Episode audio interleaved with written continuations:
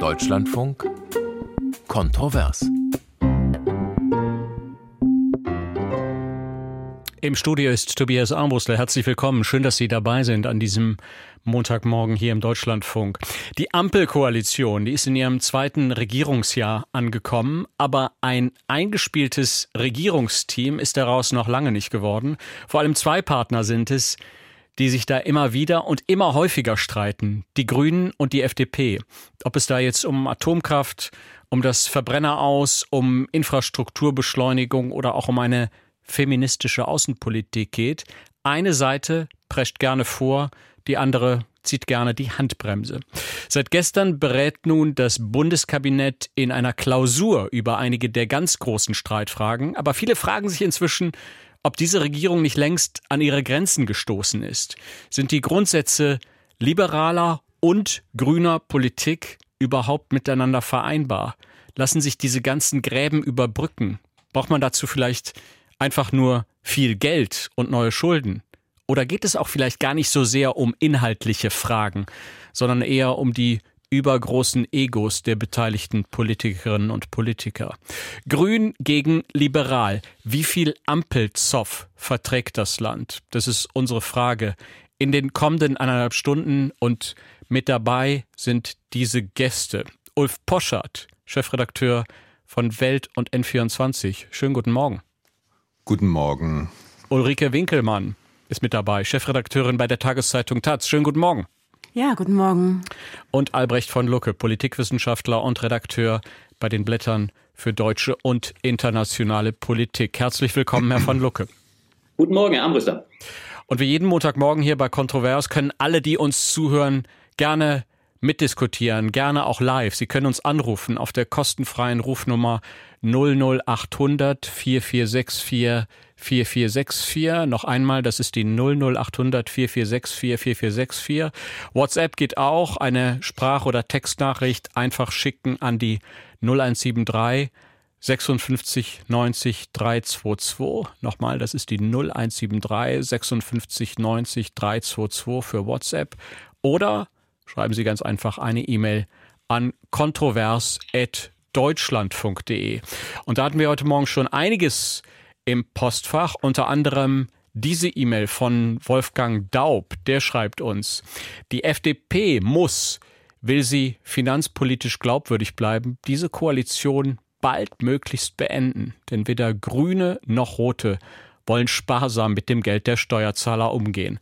Der Bundesrechnungshof hat ja unlängst nicht ohne Grund vor einem finanziellen Kontrollverlust des Bundes bei den Schulden gewarnt. M. Lützow hat uns geschrieben, was läuft schief im System? Aus wie vielen Parlamenten muss der Souverän die FDP noch herauswählen, bevor diese Partei begreift, dass die allermeisten Bürger ihre Politik nicht gutheißen? Woher nimmt sie überhaupt ihre Macht? Warum greift der Kanzler nicht ein? Die Politik ist wirklich derzeit unerträglich, schreibt uns M. Lützow. Dann diese E-Mail hier von Herrn oder Frau Hübner. Hier trifft grünes Wunschdenken auf finanzielle Realität. Am besten Herr Habeck übernimmt noch das Finanzministerium, damit er sich selbst genehmigen kann, was er zum Bau grüner Luftschlösser benötigt. Und dann zum Schluss noch diese E-Mail von Martin Fitt. Durch die verlorenen Wahlen der letzten Monate, sowohl bei Bündnis 90 Die Grünen als auch bei der FDP, ist Profilierung angesagt. Der Streit wird nach meinem Dafürhalten so lange andauern, bis die Regierung zerbricht. Ich gebe der Regierungskoalition kein Jahr mehr, dann gibt's Neuwahlen, meint also Martin Fitt. Starten wir mal in die Diskussion. Ulf Poschardt, Chefredakteur bei der Welt. Ist die FDP in dieser Koalition noch zu retten? Ja, ich denke mal, die äh, Deutschen tun sich immer schwer mit sowas wie mit Streit. Ähm, ich glaube, das gehört dazu. Das ist ein historischer Versuch, so eine Ampel auf Bundesebene. Alle wussten, alle Beteiligten vorher wussten, wie schwer das wird. Und ähm, ich denke mal, die FDP hat eine sehr undankbare Rolle, ähm, für die sie wenig Zuspruch bekommt. Sie steht sozusagen für so eine Minimalstvernunft an ökonomischen und finanzpolitischen Rahmendaten. Und ich glaube, jeden Morgen äh, der dankbarste über die FDP in der Ampel ist Olaf Scholz Der hält ihm nämlich die irren Pläne seiner eigenen Partei und die noch umfassenderen Umgestaltungspläne der Grünen ein bisschen auf Distanz. Die liberalen Wähler ähm, sind enttäuscht, dass die FDP mitgemacht hat in, in der Corona-Hysterie und diese äh, Grundrechtseinschränkungen eingeführt hat. Die ähm, grünen Wähler sind genervt, weil die FDP ähm, all die schönen ähm, Regulierungs- und Verbots- und Verzichtsüberlegungen äh, verunmöglicht äh, mit ihren kritischen Nachfragen. Und so ist in der Tat etwas entstanden, was nach außen so wirkt, als wäre das ein Problem zwischen Grünen und FDP. Ich glaube aber, die eigentliche Herausforderung ist, wie kann man aus so einer Konstellation äh, wieder ein Projekt machen, in dem es eine Addition von Stärken ist, die alle Parteien haben und nicht so eine Art verlagerter Kulturkampf. Und äh, da halte ich, anders als äh, viele, viele anderen Journalisten, die FDP im Ton für sehr viel moderater als die meisten Teile der Grünen. Interessant. Ulrike Winkelmann, was, was ist Ihre Meinung? Kann diese Koalition noch durchhalten mit diesen beiden Seiten, mit diesen beiden Partnern, die sich so oft so konträr gegenüberstehen? Auf jeden Fall. Die fangen ja gerade erst an. Wir müssen ja in Rechnung stellen, dass der Koalitionsvertrag zu einem Zeitpunkt geschlossen wurde, als äh, wir noch nicht wussten, dass wir im Februar vergangenen Jahres äh, einen Krieg in Europa erleben würden. Und ähm, der hat natürlich alle Rahmendaten verändert für diese Koalition. Und jetzt beginnt ja erst die Debatte über die ganzen innen- und klimapolitischen Projekte, die wir sonst schon im vergangenen Jahr wahrscheinlich erlebt hätten. Das heißt, es gibt so eine Art Kaltstart in die Innenpolitik, Innen- und Klimapolitik, die äh, der, der fühlt sich jetzt natürlich ein bisschen überraschend an, aber äh, selbstverständlich wissen die Koalitionäre schon länger, wo die Probleme Punkte lauern und Sie wissen schon länger, dass die FDP da was grundsätzlich anderes möchte als die Grünen. Es rächt sich jetzt, dass man im Koalitionsvertrag zwar Projekte aufgezählt hat, diese aber weder priorisiert hat noch mit Preisschildern versehen hat und das muss jetzt eben nachgeholt werden. Und ich muss sagen, ich sehe das recht frohen Mutes. Ich freue mich darüber, dass wir jetzt anfangen, inhaltlich zu diskutieren und äh, die, die Phase, wo man sich gegenseitig ideologische Floskeln um die Ohren ballert und sich gegenseitig auch Ideologiehaftigkeit vorwirft, die ist sicherlich bald vorbei. Und dann können wir darüber diskutieren, diskutieren, wie viel Klimaschutz mit welchen Mitteln wollen wir in welcher Zeit erreichen. Albrecht von Lucke von den Blättern für deutsche und internationale Politik. Kann das sein, dass die Gräben dann am Ende zugeschüttet werden mit einer Menge Geld und vielen neuen Schulden? Ich glaube gar nicht, dass das alleine das Kardinalproblem ist. Deswegen bin ich da leider, leider muss ich sagen, weit pessimistischer als Ulrike Winkelmann. Ich habe auch die Frage, die Sie so schön stellten, ist die FDP noch zu retten, äh, eher als anders formuliert zu begreifen. Sind die nächsten zweieinhalb Jahre noch zu retten? Ist die große Frage, die sich, glaube ich, für uns stellt. Dann eine Koalition, das müssen wir uns bewusst machen, ändert, äh, endet in unserer rechtsstaatlichen Demokratie nur dann, wenn es ein konstruktives Misstrauensvotum gibt. Und äh, Alternativen, die sich anböten, äh, zu denen FDP, Grüne und andere überlaufen könnten, sind nicht in Sicht. Das heißt, es gibt gar keine Möglichkeit, diese Koalition ohne weiteres zu beenden. Und ich habe die Befürchtung, wenn es so weitergeht, und ich glaube, es sind hier Gräben da, die es fatal erscheinen lassen, dass es so weitergeht, dann werden wir zweieinhalb fast verschenkte Jahre erleben. Denn wie ist denn die Lage? Wir erleben gerade jetzt auch vor dieser äh, Klausur, übrigens die wiederholte vor Meseburg, äh, in der der Kanzler große äh, Töne, wenn ich so sagen darf, äh, spuckt, indem er sagt, wir haben hier große Fragen zu diskutieren. Ich erinnere mich genau an die Konferenz vor einem halben Jahr im August 2022 äh, genauso ein Hauen und Stechen der drei Parteien. Es wurde gesagt, man setzt sich zusammen, um hier eine Grundlage zu schaffen, um mal wieder vernünftig über die großen Fragen zu diskutieren. Heute sagt der Kanzler, wir wollen doch schauen, wie das Land zuversichtlich in die nächsten Jahre gehen kann. Und die einfache Antwort lautet natürlich, äh, wenn denn die Koalition vernünftig operieren würde. Was ist aber das Problem? Diese drei Parteien haben sich für mein Verständnis in eine so unterschiedliche Problemanalyse eingegraben, äh, dass ich nicht sehe, wie sie aus dieser wieder rauskommen. Die FDP hat von Anfang an und noch verstärkt natürlich durch ihre dramatischen Wahlverluste in den Landtagswahlen sich auf den Standpunkt gestellt, wir spielen Opposition in der Regierung. Wir werden jedes Mal gegen die Grünen halten, wo es nur geht. Ich erinnere an die äh, wirklich bemerkenswerte jüngste Bundestagsdebatte. Friedrich Merz attackierte die Koalition scharf, äh, warf dieser Koalition vor, äh, wenn die Grünen genau das machen, einen Vorschlag, feigst die FDP beziehungsweise haut sofort mit einem Gegenschlag vor. Was macht die FDP auf den Rhein? Sie lacht. Christian Lindner bricht in fast schallendes Lachen aus. Also die reine Affirmation, ja, das ist unser Job.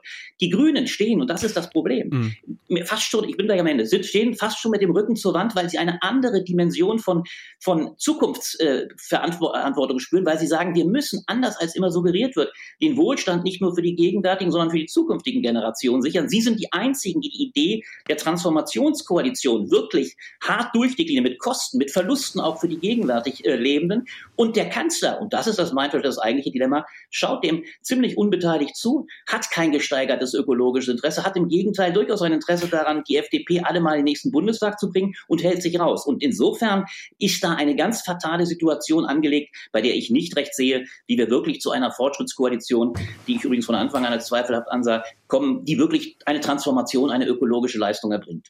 Ulf Poschardt, ist es tatsächlich so? Sind die Grünen hier in dieser Koalition möglicherweise die einzigen, die tatsächlich so etwas wie Zukunftsverantwortung, so hat es ja von Lucke beschrieben, übernehmen? Ja, also das ist gewissermaßen der Sound der veröffentlichten Meinung. Ähm, da muss man sich einfach die Zahlen angucken. Ich glaube, ich habe mir heute meine App aufgemacht, wo man sieht, äh, wie sauber oder nicht sauber ist der Strom. Ich zeige es gerade mal hier der Kollegin äh, Winkelmann. Und wir haben heute, nur Polen hatten noch dreckigeren Strom weil wir uns entschieden haben, das ist ja der große Zukunftsplan der Grünen, sozusagen der gewissermaßen quasi religiöser Glaubenssatz, wir müssen aus der Atomkraft raus, ähm, führt zu so einem Unsinn. Das heißt, äh, wenn ich in einem italienischen Sportwagen an einem Tesla gerade vorbeifahre, dann bin ich bei Fahr äh, sauberer unterwegs, kann aber alle Zuhörerinnen und Zuhören, ich bin klimaneutral mit dem E-Roller hierher gefahren. Und da sind wir vielleicht beim schönen Thema. Ähm, ich glaube, wir brauchen die Transformation. Ich glaube, wir brauchen eine Transformation, die marktwirtschaftlich äh, gedacht und erarbeitet wird. Und so zu glauben, als ob äh, liberale und bürgerliche Wähler nicht eine Verkehrswende wollen, ist schon mal eine der vielen Fehlannahmen. Ähm, die Grünen machen sehr elegant sozusagen das äh, Agenda-Setting und auch das Framing der sogenannten Zukunftsfragen aber wenn man dann sieht, dass so viel von dem, was sie vorschlagen, handwerklich derart mies ist, also diese ganze Heizungsgeschichte, könnte ich jetzt auch als Betroffener sagen, wenn sie dieser Tage einen Installateur zu sich nach Hause bekommen, nach drei Wochen warten, und sie zum Beispiel aus Nachhaltigkeitsgründen entschieden haben, dass sie ein altes Haus denkmalgerecht sanieren, und weil sie auch wollen, dass es ökologisch verträglich ist, den Kindern gegenüber erzählen, das machen wir jetzt alles. Und sie kaufen 2008 eine Heizung, die gewissermaßen Tesla-mäßig ökologisch das Beste, und deswegen wurde sie so gekauft, dass es damals gab. Und ich sage, was machen wir denn jetzt hier mit der, ja, so muss man so äh, reparieren. Und dann kriegen sie die Sage, übrigens, wenn das nächstes Jahr kaputt geht, diese Heizung, müssen sie alles komplett umstellen. Und dann äh, hat man so eine Kalkulation und dann fühlt man sich so ein bisschen komisch oder ist auch wütend, wenn man das so mitbekommt. Und dann haben wir, weil ich das in der Redaktion besprochen habe, mal drüber gesprochen, wie ist es denn mit den Wärmepumpen? Wie viel Wärmepumpen kriegen wir denn in Deutschland hin? Wer, wer baut die da ein? Vollkommene Illusion. E-Mobilität mit dem Stromnix, den wir haben. Vollkommene ähm, Illusion. Ähm, wir, haben sozusagen so viele Wünsch dir was Projekte ähm, und die Realität der Menschen und ihre Sorgen sieht ganz anders aus. Also insofern, ich kann bei den Grünen ähm, an ein paar Stellen erkennen. Ich finde die Außenpolitik von äh, Frau Baerbock wirklich ausgezeichnet. Ich finde, Edi hat sich äh, in der Koalition wunderbar profiliert. Aber was die Transformation betrifft, sehe ich vor allem kein neues Denken Atomkraft mhm. und dann die Zukunftsthemen. Ein letzter Satz. Ähm, bei uns beim Weltwirtschaftsgipfel war Marvel Fusion da. ein deutsches Start-up, was Kernfusionsreaktoren bauen will. Und da saß Ricarda Lang neben mir, die ich sehr, sehr schätze. Und man merkt sozusagen, dass wir mit unserem Verzichts- und Verbotspredigen so ein bisschen aus dem Auge verlieren, was möglicherweise alles an Innovationen passiert. Und da sehe ich die Aufgabe der FDP. Ich finde, die macht's schwach in dem Sinne. Ich wünsche mir, dass sie mehr zum Sprecher dieser innovativen, transformatorischen Marktwirtschaft wird und dann können beide Grüne wie Liberale davon profitieren. Würde ich gerne hören, was Ulrike Winkelmann daneben Ihnen dazu sagt. Vielleicht noch ganz kurz hier für alle, die uns zuhören, damit damit wir das ein bisschen aufklären können. Also äh, Ulrike Winkelmann und Ulf Poschardt sitzen in unserem Hauptstadtstudio in Berlin. Ähm, Albrecht von Lucke ist per WLAN zugeschaltet, sieht uns also nicht. Das sage ich nur, weil hier jetzt Ulf Poschert gerade diese interessante App erwähnt hat, mit der man sehen kann, offenbar, wie schmutzig unser Strom ist. Und ich stehe hier in unserem Sendestudio in Köln. Also wir sind alle an etwas unterschiedlichen Orten, können uns deshalb nicht unbedingt immer alle sehen. Und gleichzeitig höre ich hier gerade, dass einer von uns äh, immer viel auf einer Tastatur rumhämmert. Vielleicht ähm, könnte man das könnte man das auch einstellen, Herr von Lucke. Das war mein, das, das war mein Merken, das war mein Aufschreiben der wichtigen Sätze. Aber ich lasse es bleiben. Ich muss es im Kopf behalten. Alles Im gut, Kopf behalten klar. oder mit Bleistift gut. und Kugelschreiber. Gut, geht klar, geht klar. Ulrike Winkelmann. Ähm, kann das tatsächlich sein, so wie Ulf Poschert das beschrieben hat, äh, dass sich dass sich diese Koalition, dass sich vor allen Dingen gerade die Grünen äh, mit ihren ähm, politischen Vorstellungen weit entfernt haben von dem, was in der Bevölkerung noch möglich oder auch vermittelbar ist? Ja, ich bin immer wieder erstaunt zu hören, dass äh, der Erfolg der Grünen und der Umstand, dass ihre Ideen in der Öffentlichkeit ventiliert werden, allein ihrer PR-Arbeit und ihrem sogenannten Framing zuzuschreiben sei, weil es gibt ja nun genug Umfragen, Studien etc. pp, die belegen, dass es innerhalb der Bevölkerung ein sehr großes Interesse daran gibt, die Klimawende, die Verkehrswende, die Energiewende zu schaffen, weil sich hier inzwischen herumgesprochen hat, dass wir gut beraten sind, äh, dem Klimawandel was entgegenzusetzen. Und äh, daher kann es ja unmöglich sein, dass die Grünen nur deshalb mit ihren Ideen auf Zuspruch stoßen, weil da irgendwer Schlaus in der Pressestelle die schönsten Foto verbrei Fotos Hab ich nicht gesagt. Äh, Stichwort Framing und so. Und äh, dann ist es natürlich so, dass es in der Tat bedauerlich ist, welchen Strommix wir aktuell haben. Und in der Tat ist es so, dass Deutschland natürlich viel zu lange auf fossile Energieträger gesetzt hat. Das ist schrecklich. Wir haben mehrere Jahrzehnte verloren. Die Schuldigen sind bekannt. Man gucke sich die Konstellationen der Koalition der letzten 20 Jahre an. Aber natürlich müssen jetzt einfach alle Mittel genutzt werden, um davon wegzukommen. Und es gibt Gott sei Dank inzwischen auch genügend Institutionen und Wissenschaftlerinnen und Wissenschaftler, die uns in vielen vielen verschiedenen Versionen erklärt haben, dass die Atomkraft jedenfalls nicht die Zukunftstechnologie ist, auf die wir jetzt setzen können, um unser Energieproblem zu lösen. Und das sehen wir auch im europäischen Ausland so, dass bei den Franzosen nicht mehr viel funktioniert mit ihren Uralt mit deren Uraltreaktoren. Das so nicht. Und äh, daher bin ich glücklich, dass die Leute, die jetzt beklagen, wie viel Kohle wir noch verstromen, äh, sicherlich imstande sind, morgen zu sagen, was sie noch alles tun werden, um die Energiewende möglich zu machen. Nicht wahr ist, dass die ganzen Start Start-ups mit ihren guten Ideen, die sich jetzt auf irgendwelchen Kongressen vorstellen, nicht gehört würden. Es ist aber in der Tat so, dass es äh, schon ein paar Pfade gibt, die gezeichnet sind. Es gibt ein paar Ideen darüber, welche Rolle der Wasserstoff in Zukunft haben kann. Es gibt ein paar Ideen darüber, was man tun muss, um den grünen Wasserstoff, also den Wasserstoff nur aus Solar und, und Wind auch dann äh, effektiv einzusetzen. Aber es wird immer eine Form von Energieknappheit sein. Und deswegen müssen wir politisch darüber reden, wie wir mit der künftigen grünen, aber knappen Energie umgehen. Und deswegen ist halt nicht alles möglich, was die FDP sich aktuell vorstellt. In Wirklichkeit ist es so, dass die Blütenträume, was alles gehen sollte, nämlich von der FDP gesponnen werden, nicht von den anderen Parteien. Können Sie das mal genauer sagen? Naja. Was sind das für Blütenträume? Naja. Ganz kurz, Herr von Lucke. Also diese Idee, man könne Autos mit E-Fuels betreiben, ist zum Beispiel so einer. Wir wissen, dass wir auch auf E-Fuels, also auf äh, nachhaltige Brennstoffe, angewiesen sein werden. Die können aber nicht für den Autoverkehr eingesetzt werden, weil sie woanders gebraucht werden. Es ist ja jetzt schon klar, wie viel von diesen modernen, also nachhaltigen Energieträgern wir in den nächsten 10, 20 Jahren ungefähr produzieren können. Mit Sicherheit sollten nicht die deutschen deutschen Bestverdiener mit ihrem Porsche damit auf der Autobahn rumfahren. Ja, das ist, ähm, da, da kommt dann die Trans das ist der eigentliche Kern der ganzen Transformationsrhetorik. Ähm, das ist im Grunde genommen, und da sieht man, dass das Bürgertum einfach gespalten ist in diejenigen, die eine Erfolgskultur als entscheidend finden für eine soziale Marktwirtschaft und die anderen, die daraus eine äh, Gerechtigkeitsreligion machen.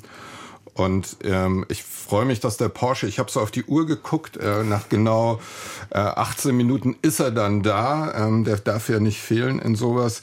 Es geht ja bei den E-Fuels weniger um die Porsche-Fahrer, sondern gucken sich einfach mal die Videos an von der letzten Generation und denjenigen, die da blockiert werden und rebellieren. Ich sehe da keine Porsche-Fahrer. Ich bin selber mal blockiert worden. Die Porsche Cayenne-Fahrer setzen sich. Die, die set, äh, lassen Sie mich kurz ausreden. Augenblick, Augenblick, ganz, kurz, ganz, ja, ja. ganz kurz.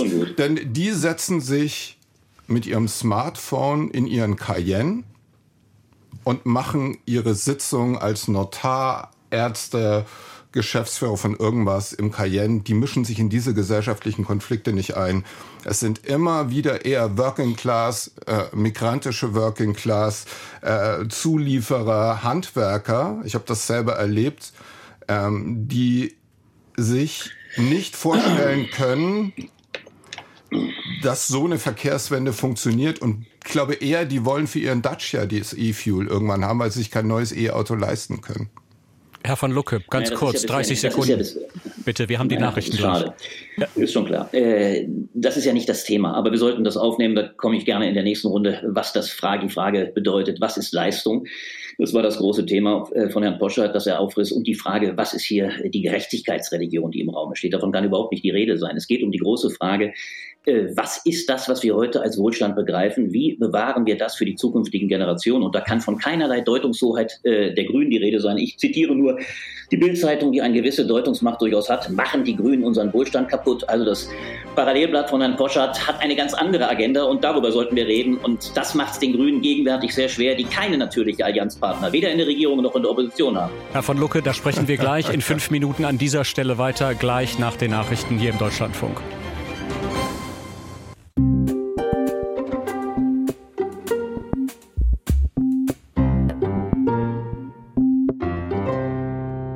Und damit wieder herzlich willkommen hier bei Kontrovers an diesem Montagmorgen. Grün gegen Liberal. Wie viel Ampelzoff verträgt das Land? Das ist unsere Frage noch bis halb zwölf. Mitdiskutieren Ulrike Winkelmann, Chefredakteurin bei der Taz, Ulf Poschardt, Chefredakteur der Welt und Albrecht von Lucke von den Blättern für deutsche und internationale Politik. Sie können uns eine WhatsApp Sprach- oder Textnachricht schicken an die 0173 56 90 322. Das hat unter anderem Henrik Mattisen gemacht. Er schreibt, das heutige Symbol der grünen Inkonsequenz. Heute an diesem Montag eröffnet der grüne Robert Habeck in Berlin die weltweit größte Tourismusmesse. Flugzeuge Ahoi. Eine Mail hat uns geschrieben. Die E-Mail-Adresse ist kontroverse.deutschlandfunk.de. Also, also in die E-Mail kommt von Mike Gotzes. Er meint, es ist wichtig, die Streitfragen hochzuspielen. So können beide Parteien, Bündnis 90, die Grünen und die FDP, ihre widerstreitenden Wählerpotenziale, soweit sie diese noch haben, zusammenhalten. Und dann noch diese E-Mail von Joachim Köhne. Er meint, die Bundesregierung sollte sich an bestehende Gesetze halten. Insbesondere das Klimaschutzgesetz hat explizit festgelegte Sektorziele, die zum Beispiel im Verkehrsbereich nicht eingehalten werden. Käme dafür auch Erzwingungshaft für Herrn Wissing in Betracht? Schreibt uns und fragt Joachim Köhne. Albrecht von Lucke, wir haben kurz vor den Nachrichten schon darüber gesprochen. Das Stichwort Porsche viel, das Stichwort viel Erfolg gegen Gerechtigkeit, eine Leistungsgesellschaft. Warum kommt es bei diesen politischen Freitstragen, warum kommen wir da immer so schnell zu Verkehrsthemen, immer wieder zu Themen wie Auto, Straßenverkehr und möglicherweise Staus? Naja, weil sie fundamental sind und weil sie zwei äh, Grundfragen quasi auf den Punkt bringen. Aber ich will den originellen Gedanken, ich teile das übrigens äh, nicht, was die Erzwingungshaft anbelangte, die der letzte Fragesteller aufbrachte, denn das ist nicht der Fall. Wir eben gerade einen Bundeskanzler, der Herrn Wissing noch äh, absolutes Platzett ausgesprochen hat. Er macht großartige Arbeit, aber es sei daran erinnert, Frau Lambrecht hat das kurz davor auch noch zu hören bekommen, womit ich nicht unterstelle, dass Herr Wissing bald äh, nicht mehr dabei sein wird. Nein, aber das Interessante ist genau der Verweis des letzten Fragestellers. Äh, das Klima Schutzgesetz, äh, das verweist auf das, was uns das Bundesverfassungsgericht vor zwei Jahren aufge und vorgeschrieben hat. Und das geht in den Kern dieser Debatte. Es geht um die ganz grundsätzliche Frage, und das spiegelt sich ganz stark im Verkehrsbereich als dem Inbegriff individualistischer Freiheit. Es geht um die Frage, sind wir bereit, in dieser Gegenwart Einbußen, Wohlstandseinbußen, Reichtumseinbußen, äh, zu akzeptieren, sie dort, wo es erforderlich ist, auch auszugleichen, weil sozial Schwache sie nicht äh, erleiden können, aber auf diese Weise eine Umsetzung zu einer zukunftsgerechten, auch Wohlstand für unsere zukünftigen Generationen ermöglichen, in Gesellschaft zu leisten. Das ist die eigentliche große Gerechtigkeitsfrage. Und an dieser Frage, deswegen war ich so deutlich, haben die Grünen das große Dilemma, Herr Poschert hat es ja nett angesprochen, man kann sofort jeden Ansatz der Grünen, äh, Verkehr ist das eine, aber auch Beispiel Wärmepumpen. Er sagte zu Recht, wie kriegen wir das hin? Wer baut das ein? Man könnte das genauso gut auf die auf die, auf die Windräder beziehen. Dieser Anspruch äh, bricht sich natürlich mit ungemeinen äh, Schwierigkeiten in der Gegenwart. Aber wenn wir aufgrund dieser Schwierigkeiten sagen, wir schmeißen die Flinte ins Korn, wir sind sofort bereit, die Gegenwartsinteressen zu verteidigen, also die Bereitschaft in dem Sinne zur freier Fahrt auf deutschen Autobahnen. 130, keine Frage, 130 Tempolimit ist äh, indiskutabel für die FDP. Dann sind wir nicht bereit, diese große Grundsatzfrage zu akzeptieren. Und da ist es natürlich ungemein leicht, der einzigen Partei, die das mit Vehemenz natürlich ja, immer wieder mit Schwierigkeiten und Problemen vorzuwerfen. Es gelingt nicht, aber sie ist die einzige gegen eine ja. ziemliche Dominanz anderer Parteien, ja. die es zumindest versucht und dann, gelinde gesagt, den einfachen Konter von Herrn Poschardt fängt mit vielen anderen. Das ist aber sehr simpel und es geht an der Grundsatzfrage leider vorbei. Ja, Herr von Lucke, das, das, das wie, sagen, wie sagen wir jetzt alle, äh, wir Medien, nein, nicht so schön, dieses Narrativ stimmt halt vorne und hinten Narrativ. nicht. Ja, doch, das stimmt einfach vorne und hinten nicht, weil äh, es gab ja mal eine Sendung, ähm, die nicht im ähm, Verdacht steht, besonders grün zu sein, äh, aus dem nicht äh, besonders ähm, äh, oder nicht besonders liberal zu sein, aus dem nicht besonders liberalen Sender WDR Quarks. Die haben sich einfach mal die klimapolitischen Strategien angeguckt und da waren viele Wissenschaftler dabei und dann war die CO2-Bepreisung, wie sie Lukas Köhler von der FDP ausgearbeitet hat, ein in sich konsistenter äh, und politisch, äh, wie ich finde, bis heute einfach der beste Entwurf einer modernen äh, marktwirtschaftlichen Klimapolitik. Das wurde dann von Platz eins runtergevotet auf Platz vier mit dem schönen Satz, äh, das glauben wir den äh, Liberalen nicht. Und wir erleben in der Diskussion, und Sie geben ja da einen, auch einen wunderbaren Ton vor, ähm, wir können die Klimadiskussion mit dem Micromanagement und dem Eingriff in die lebensweltlichen Entscheidungen der Bürgerinnen und Bürger kann man so machen. Das sieht man ja auch um die Heizungsdebatte, da wird es ja sehr schön konkret. Die Überwachung des äh, ökologischen Verhaltens bis in die Heizkörper wird dann möglich. Äh, ich sehe bei der deutschen Umwelthilfe, die ein Tempolimit 180-30 fordert und dann mit Sektorenüberwachung. Das heißt, wir haben, äh, man kommt mit einer Blitzer-App nicht weiter, man kann auch nicht mal schneller fahren, damit er weniger, sondern es wird alles immer komplett überwacht. Wir können hin zu so einem Staat, dann kann man sagen, und dann kommen Sie mit einer aufgeregten Rede, ja, sonst gehen wir alle unter, ähm, sozusagen das apokalyptische Narrativ. Oder aber wir können sagen, wir brauchen eine Lösung, wir bepreisen CO2-Emissionen, wir äh, machen einen CO2-Handel und wie das dann ausgestaltet wird, ist Sache einer eher freieren Marktwirtschaft. Und das ist ein anderes klimapolitisches Konzept. Und Herr von Lucke, da bin ich ganz bei Ihnen. Das ist eine grundsätzliche Frage. Ich kann Ihnen nur sagen, wenn die Grünen weitermachen mit dem Glauben Micromanagement, Essen, und dann kommt ja noch das Kulturkämpferisch, das blenden wir heute mal aus, ähm, Meldezentralen für antifeministischen so und so, Sven Lehmann, der alles Mögliche als transfeindlich bezeichnet, was nicht äh, gemäß der Lehre ist, dann greifen wir nicht nur in die Art zu heizen, zu fahren, zu essen, sondern auch noch zu sprechen und zu denken ein. Und dieser Politikentwurf, den spüren die Menschen jetzt immer mehr und er ist nicht zukunftsfähig. Und ich kann nur sagen, ich lese die Taz ja so gerne. Und ich finde, die Taz ist wirklich eine großartige Zeitung.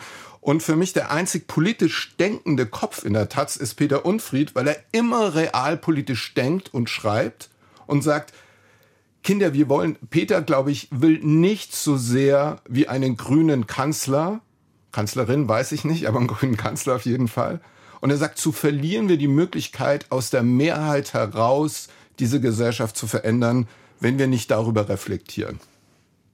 Ich freue mich natürlich über das Lob, speziell für meinen geschätzten Kollegen Peter Unfried. Ich bin froh, dass wir noch ein paar mehr politisch denkende Köpfe in der Redaktion haben. Und wir alle sind der Meinung. Ich lese alle gleichermaßen gern, aber Peter, glaube ich, äh, das ist also, das war, das war wirklich ein wirklich großes Kompliment. Ich lese es wirklich sehr gerne. Äh, sind der Meinung, dass es unbedingt mehr Klimaschutz brauchen. Lukas Köhler ist übrigens ein ambitionierter Umweltpolitiker bei der FDP, der sich ja leider nur nicht durchsetzt gegen die Parteispitze, die die Parole Widerstand ausgerufen hat, weil sie hofft, die nächsten Landtagswahlen zu überstehen.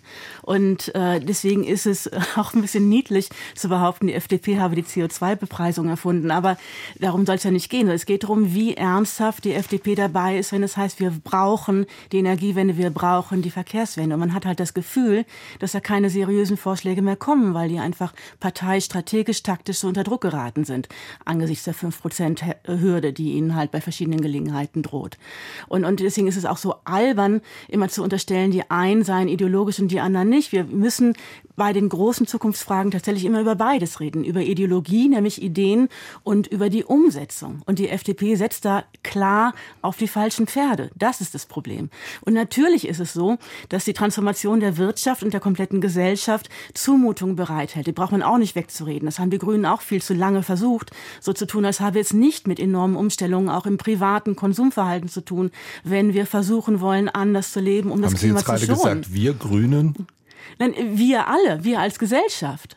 Gut. Und, und das ist, ist doch logisch, dass, dass das Verkehrsverhalten von uns allen, das meine ich mit wir, sich ändern muss, wenn man verkehrstechnisch was, reichen, was reißen möchte. Gut, an dieser Stelle, 10.44 Uhr, würde ich gerne Frau Tiergarten in die Sendung holen. Sie ruft uns aus Bad Kreuznach an. Schönen guten Morgen, Frau Tiergarten. Ja, guten Morgen. Bitte, was ist Ihr Punkt? Ich wollte sagen, dass in Anbetracht des Fortschreitens des Klimawandels ähm, dieser Streit an vielen Stellen leider, glaube ich, ähm, ja, dass wir da nicht mehr so viel von vertragen. Ich habe das Gefühl, dass die FDP oder die Anhänger so einer eher freieren Marktwirtschaft die Dringlichkeit immer noch nicht so richtig verstanden haben. Wir haben jetzt einen Sommer hinter uns mit zu wenig Niederschlag. Jetzt haben wir gerade eine Winterdürre in Europa. Und wir müssen, glaube ich, alle Anstrengungen unternehmen, um die Energiewende endlich zu schaffen. Und da passt dieses Märchen der angeblichen Technologieoffenheit meiner Meinung nach äh, nicht mehr zusammen. Denn wohin hat uns diese Art der Technologieoffenheit denn bisher geführt, wo bisher eben vor allem fossile Energien, Atomkraft und Autoverkehr subventioniert worden und wo es auch lange hieß, ja, regenerative Energien würden zurück in die Steinzeit führen. Das hat uns alles in eine Sackgasse geführt, die verstopft ist mit Müll aller Art im Boden, im Grundwasser und in der Luft. Und auch diese Angst vor Verboten äh, bei der FDP, finde ich, ist nicht mehr tragbar, denn ähm, die, es ist nicht Technologieoffenheit, die dazu geführt hat, dass das Ozonloch gestoppt wurde oder die Vergrößerung des Ozonlochs gestoppt wurde, sondern es war ein Verbot. Nur weil FCKW weltweit verboten wurde, konnte man da eben entgegenwirken und genauso die Verschmutzung der Flüsse hier in Europa da, das ist, da wurde in Europa bestimmte Einleitungen wurden verboten. Dann hat man leider die Industrie verlagert in andere Länder, wo jetzt eben die damit zu kämpfen haben, dass deren Flüsse sehr verschmutzt werden, was ja auch sehr schlimm ist. Aber bei manchen Dingen geht es halt leider nur mit Verboten. Und ich würde mir einfach wünschen, abschließend, dass die FDP weniger ideologisch verblendet auf die Grünen schaut und einfach das Ganze sachlicher betrachtet. Frau Tiergarten, äh, eine, eine kurze Nachfrage, ähm, weil dieses äh, weil dieser Begriff uns natürlich direkt in eine, in eine ganz andere Sphäre hier in dieser Diskussion noch einmal bringt. Verbote. Wünschen Sie sich noch mehr Verbote? Ich wünsche mir, dass man darauf auf, auf die Sachlage schaut und wirklich abwägt, an welcher Stelle Verbote sinnvoll sind. Und wenn man bei bestimmten Dingen einfach sieht, dass es nur mit freundlichem Zureden und mit Aufklärung nicht funktioniert, dann muss man an bestimmten Stellen eben sowas wie ein Tempolimit machen. Das ist ja auch gang und gäbe und es ist auch ganz normal, dass man bei Rot an der Ampel stehen bleibt. Und wir haben halt jetzt eben sozusagen das Klima sagt jetzt langsam, wir sind schon wir sind schon über Gelb hinaus. es ist jetzt rot die Ampel, was das Klima angeht. Und da bin, sind auch die meisten Menschen bereit, sogar langsamer zu fahren. Manche halt immer noch nicht, ja, aber dann muss man halt sagen, hier ist die, hier ist das Ende, weil es geht auch um die Freiheit der nachfolgenden Generationen. Und dann muss ich meine Freiheit, mein Freiheitsbestreben halt mal zurückstellen und zumindest mal etwas langsamer fahren. Also das ist jetzt nur ein Bild für vieles, aber wir leben über unsere Verhältnisse und das schon seit Jahrzehnten hier in Europa. Und wir müssen einfach den Gürtel etwas enger schnallen. Das ist leider so. Ulf Poschert, was, glaube, was antworten Sie? Herr, von Lucke, Herr von Lucke gleich, Herr von Lucke gleich, ja. Ulf Poschert bitte erstmal. Ja, also ich, also war, war wirklich toll ähm, und ähm, kann man genauso sehen. Also ich, man merkt auch das Bildungsniveau ähm, von grünen Milieus, das ist beeindruckend, aber ähm, so ein bisschen verkannt wird, wenn sie sagen, ja, wo hat uns das alles hingeführt? Es hat uns hingeführt in einen liberalen, wohlhabenden, freien, demokratischen Gemeinwesen, das unfassbar viele soziale Wohltaten finanziert. Ja? Und wenn wir anfangen, einfach sozusagen die Grundlagen all dessen, was hier gewissermaßen selbstverständlich so konsumiert wird, an mit Steuern finanzierten ähm, hohen sozialen Standards, die wir haben, wenn wir da einfach so sagen, also wenn wir das jetzt alles unter der Fragerücksicht ähm, der Klimapolitik ähm, sozusagen ganz melancholisch betrachten, da verlieren wir schon mal unsere Zukunftsfähigkeit mental. Ähm, ich freue mich, dass die Tempolimit-Diskussion, das ist so wie der Porsche Tempolimit. Herr von Lucke war so freundlich, auch noch die Bildzeitung zu erwähnen. Also ich hatte diese Liste auch schon vorbereitet. Also Tempolimit, klar. Äh, warum ist das Tempolimit so ein großes Thema? Weil es einem gewissen bürgerlichen Milieu erlaubt, anderen vorzuschreiben, wie sie sich auf der Autobahn zu verhalten haben. Und der Effekt eines Tempolimits ist gewissermaßen minim verglichen mit dem, wenn wir über Atomkraft, über andere Dinge reden. Aber ich mhm. glaube, da steht wieder mhm. einmal Pass pro Toto. Micromanagement der Bevölkerung. Und ich würde die Diskussion gerne aus dem sehr deutschen Gepräge mal erweitern auf die globale Entwicklung. Ich habe gerade während äh, der Nachrichten äh, mit der Kollegin Winkelmann gesprochen und habe gesagt, also das interessiert mich wirklich. Glauben wir eigentlich, dass wir die Einzigen sind, die diese Transformation in ihrer Herausforderung richtig verstanden haben? Ich würde mal davon ausgehen, ich bin aber nur halb deutsch, ähm, ähm, eher nicht. Gut. Glauben wir, dass wir die, ja. dass wir die Energiefrage Deutsch mit dem deutschen Weg, der wirklich einzigartig ist, dass wir sie für alle anderen richtig beantworten, während überall auf der Welt weiter geforscht wird, äh, was äh, ähm, Nukleartechnologien betrifft und so weiter. Also wollen wir ernsthaft meinen, dass dieser Weg, den die Grünen ja auch äh, verkörpern, sozusagen dieser sehr deutsche Weg der Weg ist, mit dem wir die Welt und den Klimawandel ähm, in den Griff kriegen. Da habe ich leise Zweifel. Albrecht von Lucke, bitte. Muss ich vielleicht, darf ich doch bitte. vielleicht mal, danke sehr, dann, ich bin schon immer erstaunt, Herr Poschert, weil Sie so schön den Begriff des Narrativs in den Raum geworfen haben. Und jetzt sogar die globale Ebene meinen, damit plausibel betreten zu können.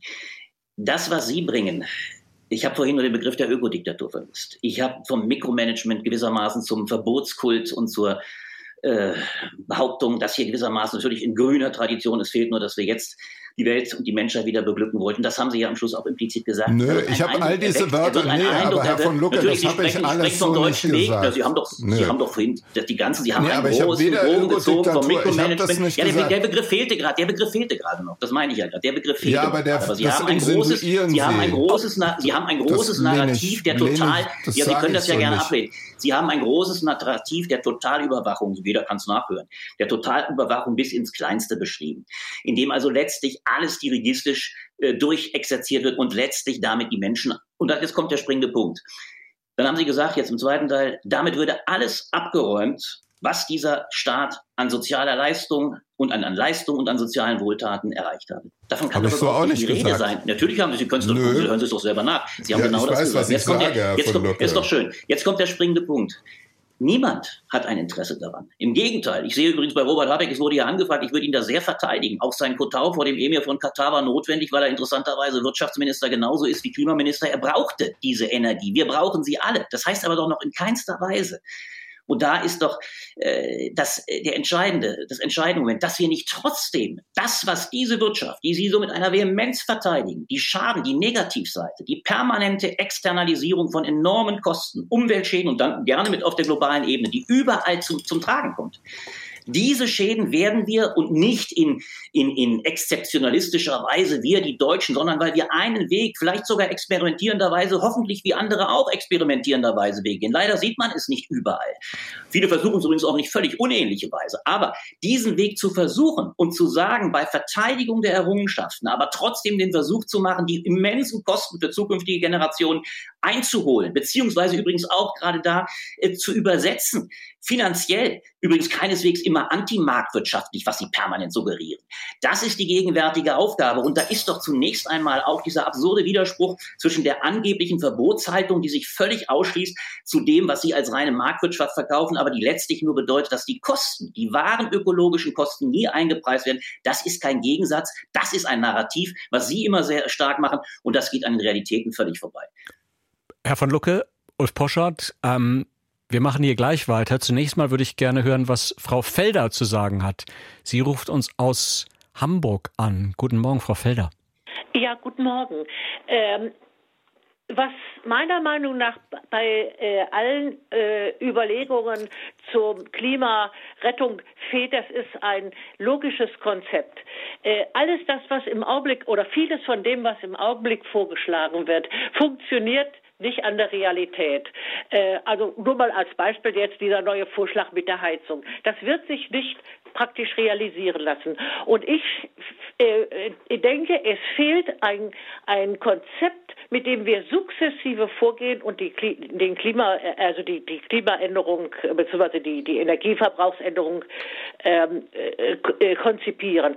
Äh, zum Beispiel ich bin jetzt Laie. Ich würde sagen, wichtig ist, dass wir jetzt vorrangig die Stromtrassen, und zwar nur die Stromtrassen von Nord nach Süd, wenn die stehen im Wesentlichen, dann, sagen wir mal, äh, systematisch arbeiten, bis die Energiespeicherung funktioniert. Wenn die funktioniert, können wir den nächsten Schritt äh, meiner Meinung nach fehlt ein, ein, ein systematischer Plan, wie wir die, die Dinge praktikabel und realisierbar machen.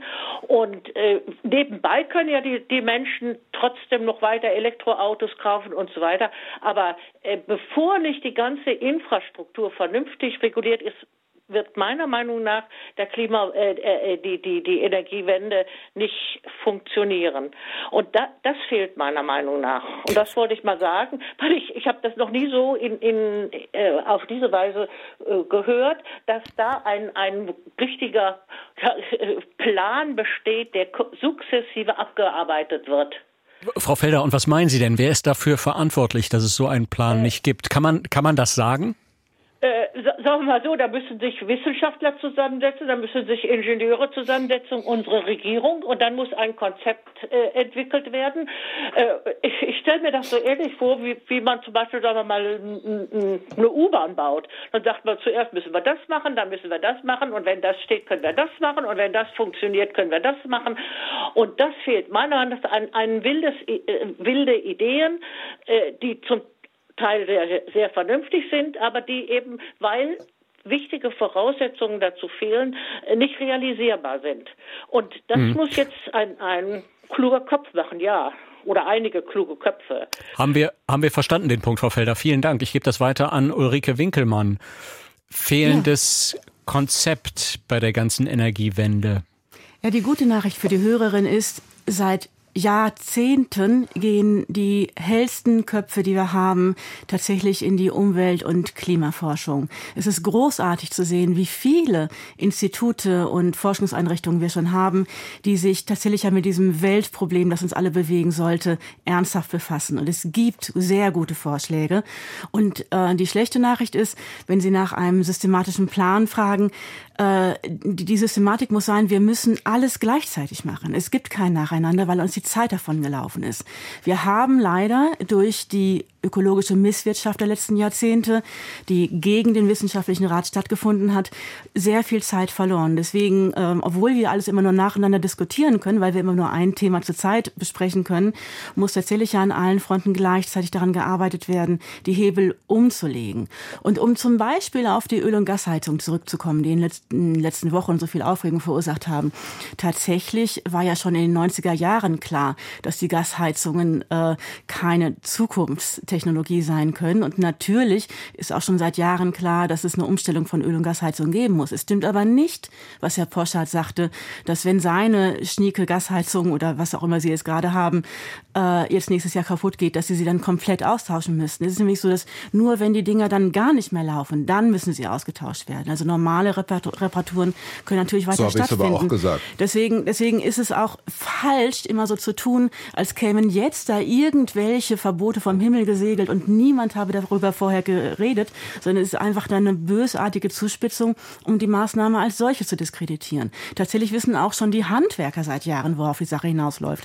Ich bin nun bloß Mieterin und nicht Immobilieneigentümerin, aber habe ja auch schon mit den Leuten geschwatzt, die bei mir vor dem Gasboiler standen und sagten, der kann jetzt aber auch bald mal raus. Der ist von Anfang der 90er offenbar. Und, und diese, diese Aufregung, die da bedeutet, jetzt reden wir über ein Verbot, die finde ich also schwer nachvollziehbar für Leute, die eine Zeitung lesen können. Und umso mehr für Leute, die eine Zeitung machen. Ulf Poschardt. Ja, also ähm, wir können uns darüber gerne verständigen. Also wenn Sie diese Art von Kenntnis der Heizungstechnik schon Ende der 90er haben, bin ich sehr beeindruckt. Hatte ich nicht. Und ich halte mich für einen vergleichsweise informierten ähm, Zeitgenossen. Wir können jetzt genau in so einen elitären Sound einsteigen. Wir wissen, wie viel Prozent der Bevölkerung noch Zeitung lesen. Ich freue mich, dass wir haben ja einen Sender und wir sind im Digitalen stark und haben Podcasts mhm. und so weiter. Es geht ja nicht nur um die Zeitungsleser. Und ich würde mal Raum machen für ein tolles Experiment, gedanklich. Was, wenn die Grünen die absolute Mehrheit hätten? Ja? Herr Was wäre dann einfach, wie, wie läuft das dann? Da, da reden wir gleich drüber nach den Nachrichten, die kommen hier im Deutschlandfunk nämlich um 11 Uhr. An dieser Stelle machen wir gleich weiter in fünf Minuten, wenn die Nachrichten vorbei sind. Hier ist Kontrovers im Deutschlandfunk. Deutschlandfunk Kontrovers. Herzlich willkommen noch einmal. Grün gegen Liberal. Wie viel Ampelzoff verträgt das Land? Das ist unsere Frage an diesem Montagmorgen. Mit im Panel sind Albrecht von Lucke, der Redakteur bei den Blättern für deutsche und internationale Politik ist, Ulrike Winkelmann, Chefredakteurin bei der Tageszeitung Taz und Ulf Poschardt, Chefredakteur von Welt und N24. Und wir haben noch einige E-Mails bekommen heute Morgen. Unter anderem hat uns Elvira Blankenfeld geschrieben. Sie meint, als Rentnerin mit aufstockender Grundsicherung vermisse ich die Themen Sozialpolitik, Rentenpolitik und Altersarmut in dieser Ampelkoalition. Thema Umweltpolitik der Ampel. Auch hier ist kaum die Rede von der sozialen Komponente und wie diese gerecht gestaltet werden kann, sodass die Veränderungen nicht nur zulasten der ärmeren Bevölkerung gehen. Stichpunkt Mobilitätskosten. Valentin Scholz hat uns geschrieben, er meint, es es diskutieren mal wieder vier reiche Menschen über unseren Wohlstand. In Deutschland sind 13 Millionen Menschen in Armut, mehr als zwei Millionen sind auf die Tafel angewiesen und mindestens 10 Millionen mehr sind armutsbedroht. Denn diese E-Mail hier von Björn Thomsen. Auch wenn es der FDP nicht passt, die weitere Zerstörung unserer Lebensgrundlagen, Wasser, Boden, Luft, Ökosystem. Das alles kann nur gestoppt werden, wenn manche Verhaltensweisen schlicht nicht mehr möglich sind. Manche Verbote sind also nicht böser, sondern nötig. Birgit Keune schreibt uns, die Frage ist eher, wie viel Grün verträgt das Land? Wir brauchen Realisten an der Regierung, die im Namen des Volkes regieren und nicht versuchen, ihre ideologischen Träume umzusetzen. Die Kosten der sogenannten Energiewende sind so hoch, dass unsere Kinder darunter zusammenbrechen werden. Und dann noch diese Mail hier von Wilfried Gödecker. Die grüne Verkehrspolitik setzt die Infrastruktur einer Großstadt voraus. Im Emsland schreibt er, findet ÖPNV schlichtweg nicht statt. Bei mir gibt's in der Woche einen Schulbus, und am Wochenende haben alle Hausarrest, die keinen Pkw haben. Wir brauchen schon das Auto, um den Bahnhof zu erreichen. Diese Erfahrung hier von Wilfried Gödecker. Sie können uns weiterhin anrufen auf der kostenfreien Rufnummer 00800 4464 4464. Bevor wir da wieder hingehen, noch kurz die Frage an Ulf Poschardt. Da mussten wir gerade aufbrechen und das abbrechen kurz vor den Nachrichten. Und vielleicht schließt das ganz gut an an einige der E-Mails, die wir hier bekommen haben. Sie haben da von einem Gedankenexperiment gesprochen, Herr Poschardt. Mal angenommen, die Grünen hätten die absolute Mehrheit. Ja, ich, ich glaube, ähm, Sie haben es ja in vielen Diskussionen kulturell und medial haben Sie ja schon eine Zweidrittelmehrheit und deswegen glaube ich haben wir diese verbissenen Diskussionen, wie wir sie immer haben. Ich bin den äh, Zuhörerinnen und Zuhörern sehr dankbar für diese Rückmeldungen, weil ich natürlich genau das auch äh, bei uns wahrnehme, dass diese Fixierung auf die Themen, sagen wir mal, einer gerne auch steuerfinanzierten, gehobenen, gebildeten Mittelschicht und äh, deren äh, Problemanalysen etwas ist, was immer mehr an Leuten vorbeigeht. Ich glaube aber auch, dass es in Deutschland eine Tradition gibt, ähm, die bis tief ins 19. Jahrhundert reicht, dass wir getrieben waren von immer Modernisierung und Innovation und gleichzeitig romantische Backlashes hatten. Also der grüne Philosoph schlechthin ist Martin Heidegger und dessen Fremdeln mit der Moderne und der Gegenwart der Technik ähm, das hat sich bei den Grünen einfach dahingehend äh, weiterentwickeln, dass man dem so ein modernes, linkeres, äh, linkeren Anstrich gegeben haben. Aber auch die Entscheidung, ich erinnere Jürgen Trittin, wie er den Transrapid äh, verhindert hat, äh, das waren so alles Entscheidungen, wo man sagen kann, das ist aus einer tiefen Skepsis äh, heraus entstanden, dass man moderne Technologie und Technik grundsätzlich in Frage stellt. Und wenn dann noch dazu kommt, äh, bei Herrn von Lucke, den ich so grün gar nicht in Erinnerung hatte, ähm, ähm, dazu sagen, ja, wir müssen unseren Wohlstand äh, in Frage stellen. Wir müssen den Wohlstand vielleicht zurückfahren. Das ist ja so eine Degrowth. Äh, ähm, Fantasie, die ja auch Frau Herrmann, äh, die lese ich allerdings nur, um mich richtig zu erschrecken. Ähm, wir müssen zurück zum Wohlstand der 70er Jahre. Erzählen Sie das mal den Leuten, die hierher kommen wollen, weil sie Wohl, Wohlstand und Freiheit genießen wollen. Also wenn wir dieses mhm. dekadente ja. Narrativ ernsthaft bedenken, und da kommt man dann so, dann ja. wird dieses Land scheitern. Und dann werden wir einfach von chinesischen und amerikanischen Unternehmen aufgekauft oder gehen den Weg von irgendeiner, weiß ich nicht was, venezolanischen äh, Regierung. Albrecht von Lucke, bitte. Ich habe den Begriff Degrowth noch nicht mal benutzt, aber es ist interessant und das finde ich das Bemerkenswerte. Und das ist das eigentliche Dilemma. Vielleicht führt es auch genau zum Kern unserer äh, Debatte zurück, nämlich zur Frage der Krise der Ampel und die Frage, warum wirklich ein Fortschritt, in dem, ich sage es mal deutlicher, Potschat, was sich diese Ampel übrigens in ihrem Koalitionsvertrag vorgenommen hat, nämlich eine wirkliche Transformationskoalition zu sein. Das zu tun, Sie haben sich ja immer das rausgegriffen, was Ihnen in Ihren in den Fragen probat war. Übrigens genau das zu beantworten, was in der einen schönen Einspielung heute auch kam, nämlich die Tatsache, dass wir ungeheure Wohlstandsverluste erleben werden. Was übrigens auch kluge Ökonomen uns längst sagen. Wir haben 200, wir haben es ja gerade gehört, 280 bis 900 Milliarden Wohlstandsverluste durch den Klimawandel. Das ist eine zutiefst ökonomische Frage. Und wenn Sie jetzt, und das macht es eben so hart und das macht es auch für die grüne Überlegung so hart, jetzt sofort wieder eben das Bild einer, einer Degrowth-Perspektive malen, es geht um was viel Fundamentaleres. Es findet eine ganz fatale Allianz statt äh, von Herrn Poschardt, der jetzt den Anwalt der sozial Entrechteten spielen darf und sagt, wir sind es, die verteidigen, dass die sozial Schwachen nicht, ich sage bewusst nicht sozial Schwachen, die finanziell Schwachen nicht geköpft werden. Äh, damit abwehrt, dass die Dinge getan werden, die auch die sozialen Grundvoraussetzungen schaffen, dass die künftigen Generationen dieser finanziell Schwachen auch gewährleistet sind. Aber damit das verteidigt, was gegenwärtig Wohlstandsprivilegien derer sind, die weit über Gebühr verbrauchen, als es heute noch möglich und nicht zulässig sein sollte. Das ist das Grundproblem. Und Aber dieses was ist fatale Problem, Momentum, wenn dass Bürgerliche das, das, das sich fatale, auch für die sozial ja, Schwachen allein der Begriff, äh, Augenblick, rührend, Augenblick, Herr Porsche, rührend, Herr Porsche, lassen mich noch gerade rührend, Herr Porsche, das ist immer besser. Ich lese ja Sie auch täglich, das ist reizend. Ich habe das noch nicht so wahrgenommen, dass sie das große Momentum der Verteidigung des sozial Schwachen betreiben. Äh, aber das es, äh, die Avantgarde äh, des, ich sag's mal, des äh, Wirtschaftsliberalismus kann man ja gerne sein. Dann soll man so ehrlich sein als Weltherausgeber und Chefredakteur, dass man es auch sagt. Es ist bloß so, dieses Gegenüber dass das, was die Grünen momentan ja offensichtlich mit mächtigem Gegenwind versuchen stark zu machen, nämlich deutlich zu machen, wir müssen gegenwärtig investieren. Möglicherweise, die Debatte sollten wir auch führen. Möglicherweise auch durch höhere Steuern. Das war ja ein großer Streit zwischen Habeck und Lindner, weil wir gegenwärtig Kosten aufnehmen müssen, damit wir Noch in Zukunft Steuern, so ökologisch, so ökologisch verträglich sind. Übrigens, Herr Poscher, wenn wir uns auch da, ein letzter Satz dazu, wenn wir es ernst nehmen, was uns zwei Gegenwarten, die wir erleben, sagen. Nämlich die eine Tatsache, dass wir uns ja offensichtlich in Europa zum ersten Mal in einem großen Krieg wieder befinden, ohne selber Kriegspartei zu sein, aber in einem Krieg befinden, was bereits jetzt zu gewaltigen Sondervermögen geführt hat. Und uns zweitens, sie wollten doch so gern die, die globale Ebene bespielen.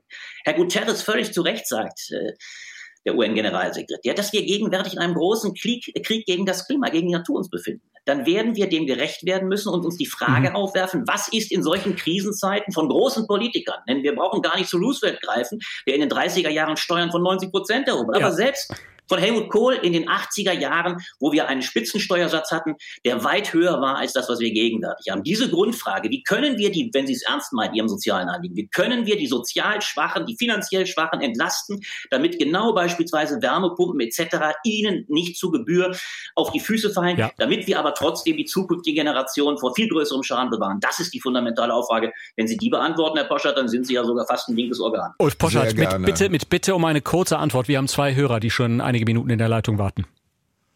Ja, Art 1, ähm, diese Studie vom Handelsblatt ähm, zusammen mit dem äh, Ministerium von Robert Habeck, die ähm, Folgen des Klimawandels bestreitet doch niemand. Also es gibt doch niemanden, der ernsthaft den Klimawandel leugnet. Oder zumindest niemand ernsthaft. Ja gern hören. So. Ja, wir werden ja diese Transformation machen. Jetzt mache ich einen kleinen Werbeblock. Ich habe ja schon einen Werbeblock für die Taz gemacht. Das muss ich mal ganz kurz uns selber. Wie gehen wir damit um? Welt und Welt am Sonntag äh, werden klimaneutral hergestellt, haben wir im letzten Jahr entschieden. Das ist eine äh, Investition. Wer weiß, wie schwierig die Transformation der Medien auch, ähm, Stichwort Mediennutzungswandel, Wandel ist. Das ist eine kostspielige Innovation. Axel Springer als ein eher größeres mittelständisches Unternehmen wird global die 1,5 äh, Grad Ziele äh, mit befördern. Wir sind auf dem strengst zertifizierten Weg. Und äh, wir, wir haben dazu ungeheure Anstrengungen, dass uns das gelingt. Äh, also, das ist aber doch gar nicht das, was ich gefragt ja, habe. Ich ja, wollte wissen, ja, wie Sie die Gesellschaft transformieren wollen. Ja, das aber ist die Frage. Ja, dass Sie sich ja, ein Greenwashing verpassen, ist schön, aber das ist doch nicht der Punkt. Ja, aber ähm, Herr von Das Labeling ist gut. Ja, so kann man, ich meine, dieser hochmütige Ton ähm, mhm. ist natürlich ja, ein Ton mit, es, ist natürlich ein Ton, mit dem man sich über all die in der Wirtschaft lustig machen mhm. kann, mhm. die diese, das ist echt eine richtig ambitionierte Sache. Und das heißt eben auch, dass man im Unternehmen alles vor dem Hintergrund diese Klimawandels bedenken muss. Und insofern habe ich einen hohen Respekt vor der Herausforderung, ähm, ob man mit DAX-CEOs, mit Startups oder anderen Leuten, die dafür sorgen, dass wir hier weiterhin in Wohlstand leben können. Und zwar der Wohlstand finanziert ja auch und insbesondere diejenigen, die selber unverschuldet in Not geraten sind, ähm, dass wir, wenn wir den weiter betreiben wollen und die ja. Klimaziele ernst nehmen, ja. dann heißt das, wir brauchen nicht weniger Wachstum, sondern mehr Wachstum. Wir brauchen die finanziellen Möglichkeiten. Und um es mal äh, etwas konkret zu machen, weil sonst haben wir hier so eine langweilige Glaubensdiskussion, Frage Verkehrswende. Ich schreibe seit Jahr und Tag und ich habe schon zweimal durfte ich in der Taz schreiben, natürlich mehr Radwege. Natürlich hat der Leser mhm. äh, oder Zuhörer recht, Emsland. Natürlich müssen wir den ÖPNV ausbauen. Natürlich müssen mhm. die E angetrieben werden. Natürlich übrigens Wärmepumpen. Jetzt kann ich mal einen kleinen Cliffhanger einbauen. Das ist eine ganz einfache Lösung. Wir müssen in Nachbarschaften denken. Wir brauchen eine ja. große Wärmepumpe, die für 100 Haushalte Wärme liefert. Das ist nämlich machbar. Es gibt ja überall in der Realität gangbare Wege. Und Sie werden mich zusammen mit dem ADFC für Radwege demonstrieren sehen. Ich glaube daran. Und als jemand, der mit dem E-Roller hier gerade in den Fahrradweg gefahren ist und zweimal fast von einem SUV überfahren wurde, ich sehe diese Problematik auch. Das leugnet doch niemand. Aber mit dieser Art von Kulturkampf und Kulturkampfrhetorik kommen wir nicht weiter. 11.17 Uhr ist es und Frau Schachow ruft uns an aus Frankfurt am Main. Guten Morgen. Guten Morgen. Frau Schafferow, bitte, bitte, was ist Ihr Punkt heute Morgen? Äh, mein Punkt ist ganz kurz. Technische Übersetzerin, äh, Wissensgebiet äh, seit über 30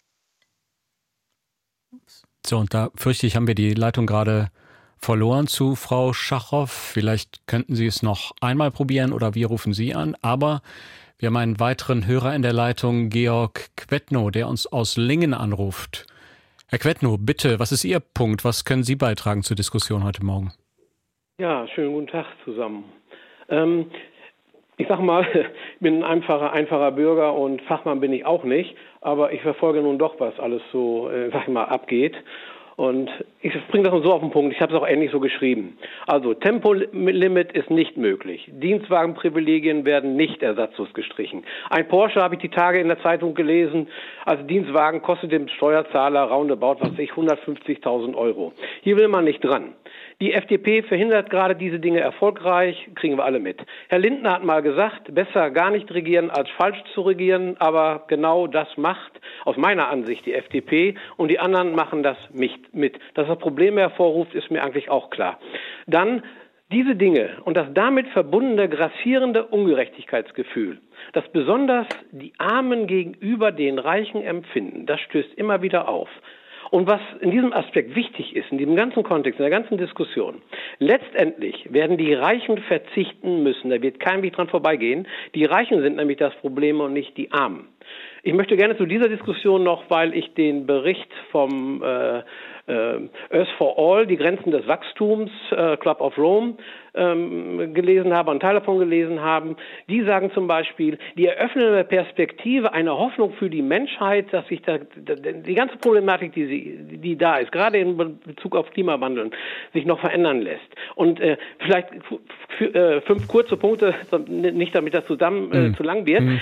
Die sagen zum Beispiel, also was wichtig ist global gesehen, Beendigung der Armut erstens, zweitens Beseitigung der eklatanten Ungleichheit, drittens Ermächtigung, Empowerment der Frauen, viertens Aufbau eines für Menschen und Ökosysteme gesunden Nahrungsmittelsystems. Und fünftens Übergang zum Ersatz sauberer Energie, das natürlich global.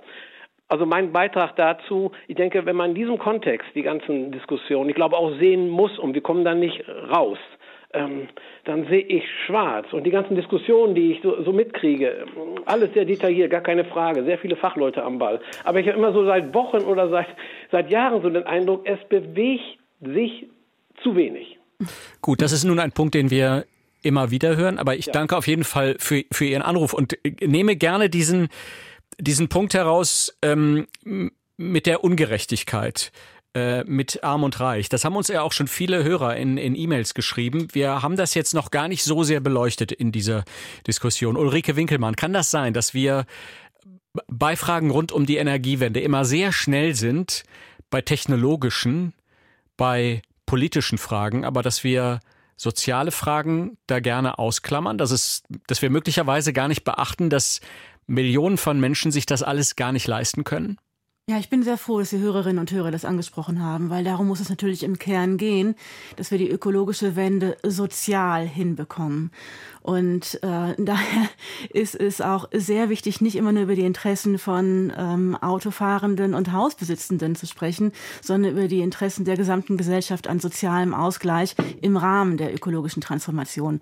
Und ich glaube, das hat sich inzwischen auch rumgesprochen. Also ich fand es zum Beispiel interessant zu hören, dass auch Greenpeace, also eine der alteingesessenen eingesessensten grünen, grün ausgerichteten NGOs inzwischen sagt, wir, wir werden den Wandel, den wir brauchen, zugunsten des Klimas nur hinbekommen, wenn wir alle mitnehmen und auch diejenigen, die halt weniger gut verdienen. Und, und das bedeutet, dass wir natürlich all das, worüber wir hier inzwischen schon geredet haben, auch immer unter dem Gesichtspunkt der Umverteilung denken müssen. Und da sind auch ein paar gute Vorschläge inzwischen auf dem Tisch. Also zum Beispiel der sogenannte Klimasoli.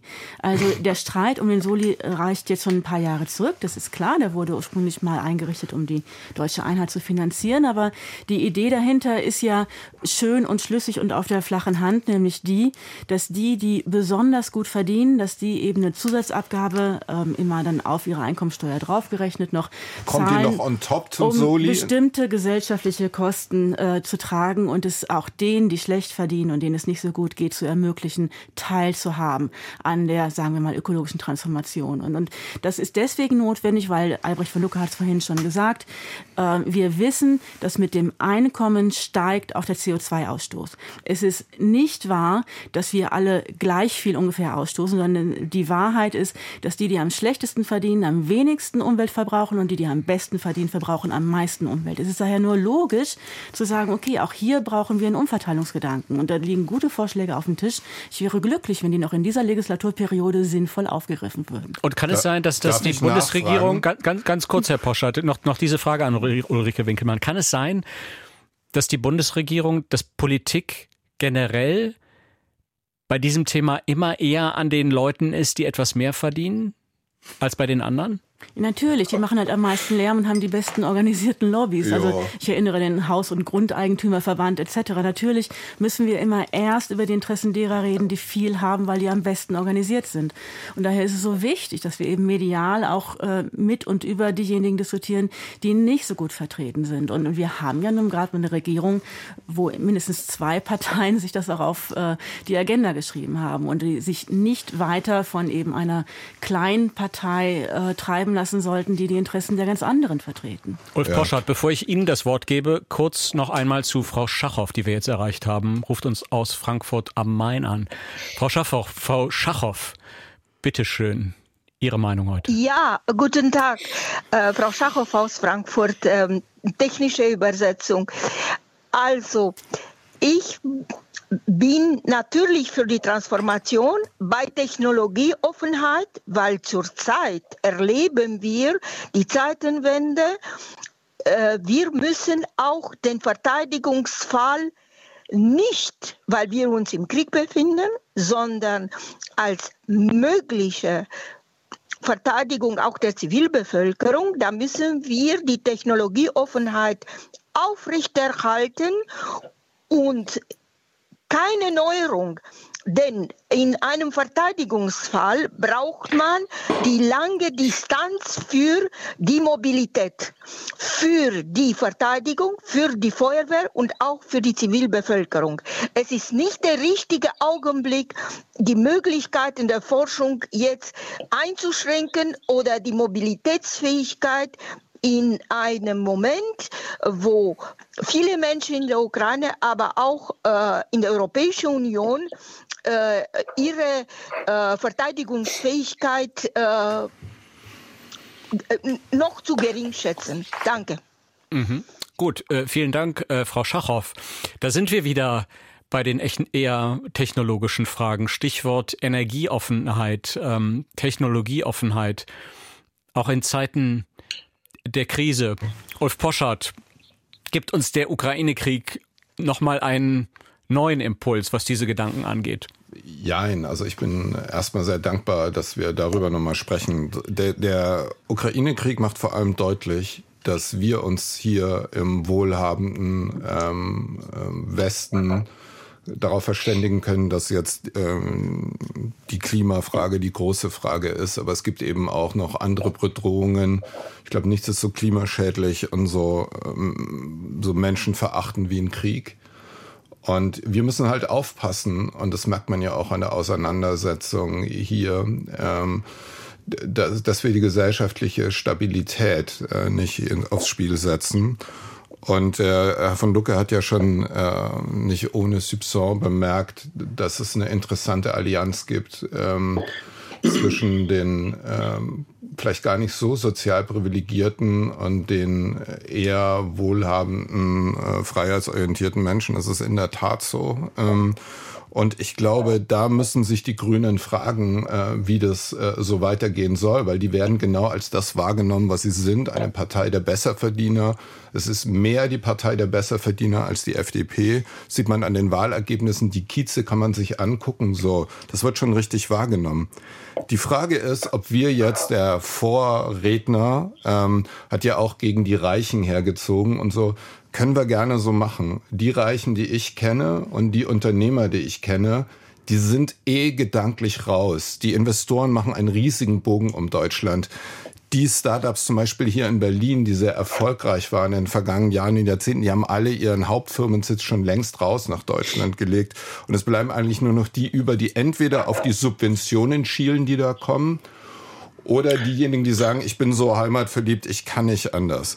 Wenn wir jetzt mit Steuererhöhungen, und ich wollte Frau Winkelmann einfach nur fragen, ob ich das dann künftig zu dem Soli, den ich sowieso absurderweise, ich zahle viel zu viel Steuer, nicht zu wenig, und ob ich den noch on top zahle, also ob es ein Soli auf den Soli ist oder der den ersetzen soll. Also ich möchte kurz was sagen, jetzt darf ich, ich bin glaube ich am Ende. Es ist lustig, dass die Zeitschrift, die von Herrn äh, Poschert ja doch nicht ganz schlecht auch auf wirtschaftliche Interessen ausgerichtet wird, sich jeder Leser mittlerweile fragen muss, von doch sehr vielen produktiven Welche Unternehmen Zeitschrift im Lande. meinen Sie denn? Äh, Die Zeitung, ich meine die Welt. Wenn die Zeitung Die Welt, die von Ihnen ja nun als Chefredakteur verantwortet ist, wenn die hören muss, dass im Lande eigentlich nur noch die Wirtschaft bleibt, die entweder derartig übersubventioniert ist oder nur noch die Heimatverliebten, dann frage ich mich, wo diese ungemein produktiven Unternehmer, die wir übrigens zum Glück in Deutschland haben, diese enorm produktiven Leute, und das ist der eigentlich springende Punkt, was die überhaupt hier noch verdienen. Es scheint ja Mhm. doch noch so zu sein und großer, großes Glück.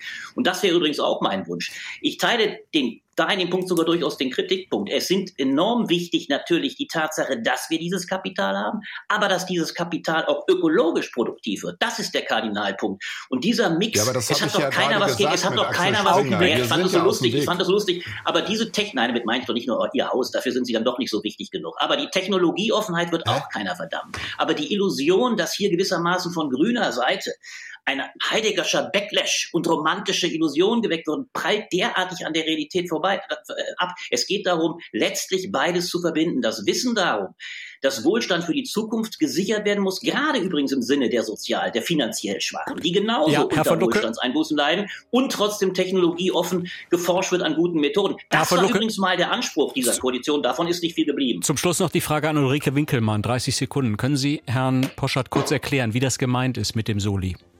Es gibt ein wunderbar durchgerechnetes Modell, Modell vom Deutschen Institut für Wirtschaftsforschung, Stefan Bach steckt dahinter, der einfach mal durchgegangen ist, äh, was man umlegen könnte, ohne die, die jetzt schon relativ viele Steuern zahlen, übermäßig zu belasten. Wir wissen, dass die Vermögensverhältnisse in den letzten Jahren weiter stark auseinandergedriftet sind, die äh, Einkommensverhältnisse nicht so sehr. Und da ist natürlich eine Menge, was man noch abgeben könnte, um gemeinsam die ökologische Transformation zu schaffen. Dann Ulrike Winkelmann, vielen Dank. Ulf Poschert, Ihnen vielen Dank und Albrecht von Lucke. Vielen Dank, dass Sie heute Morgen alle dabei waren. Mein Name ist Tobias Armbruster. Vielen Dank fürs Zuhören und bis bald.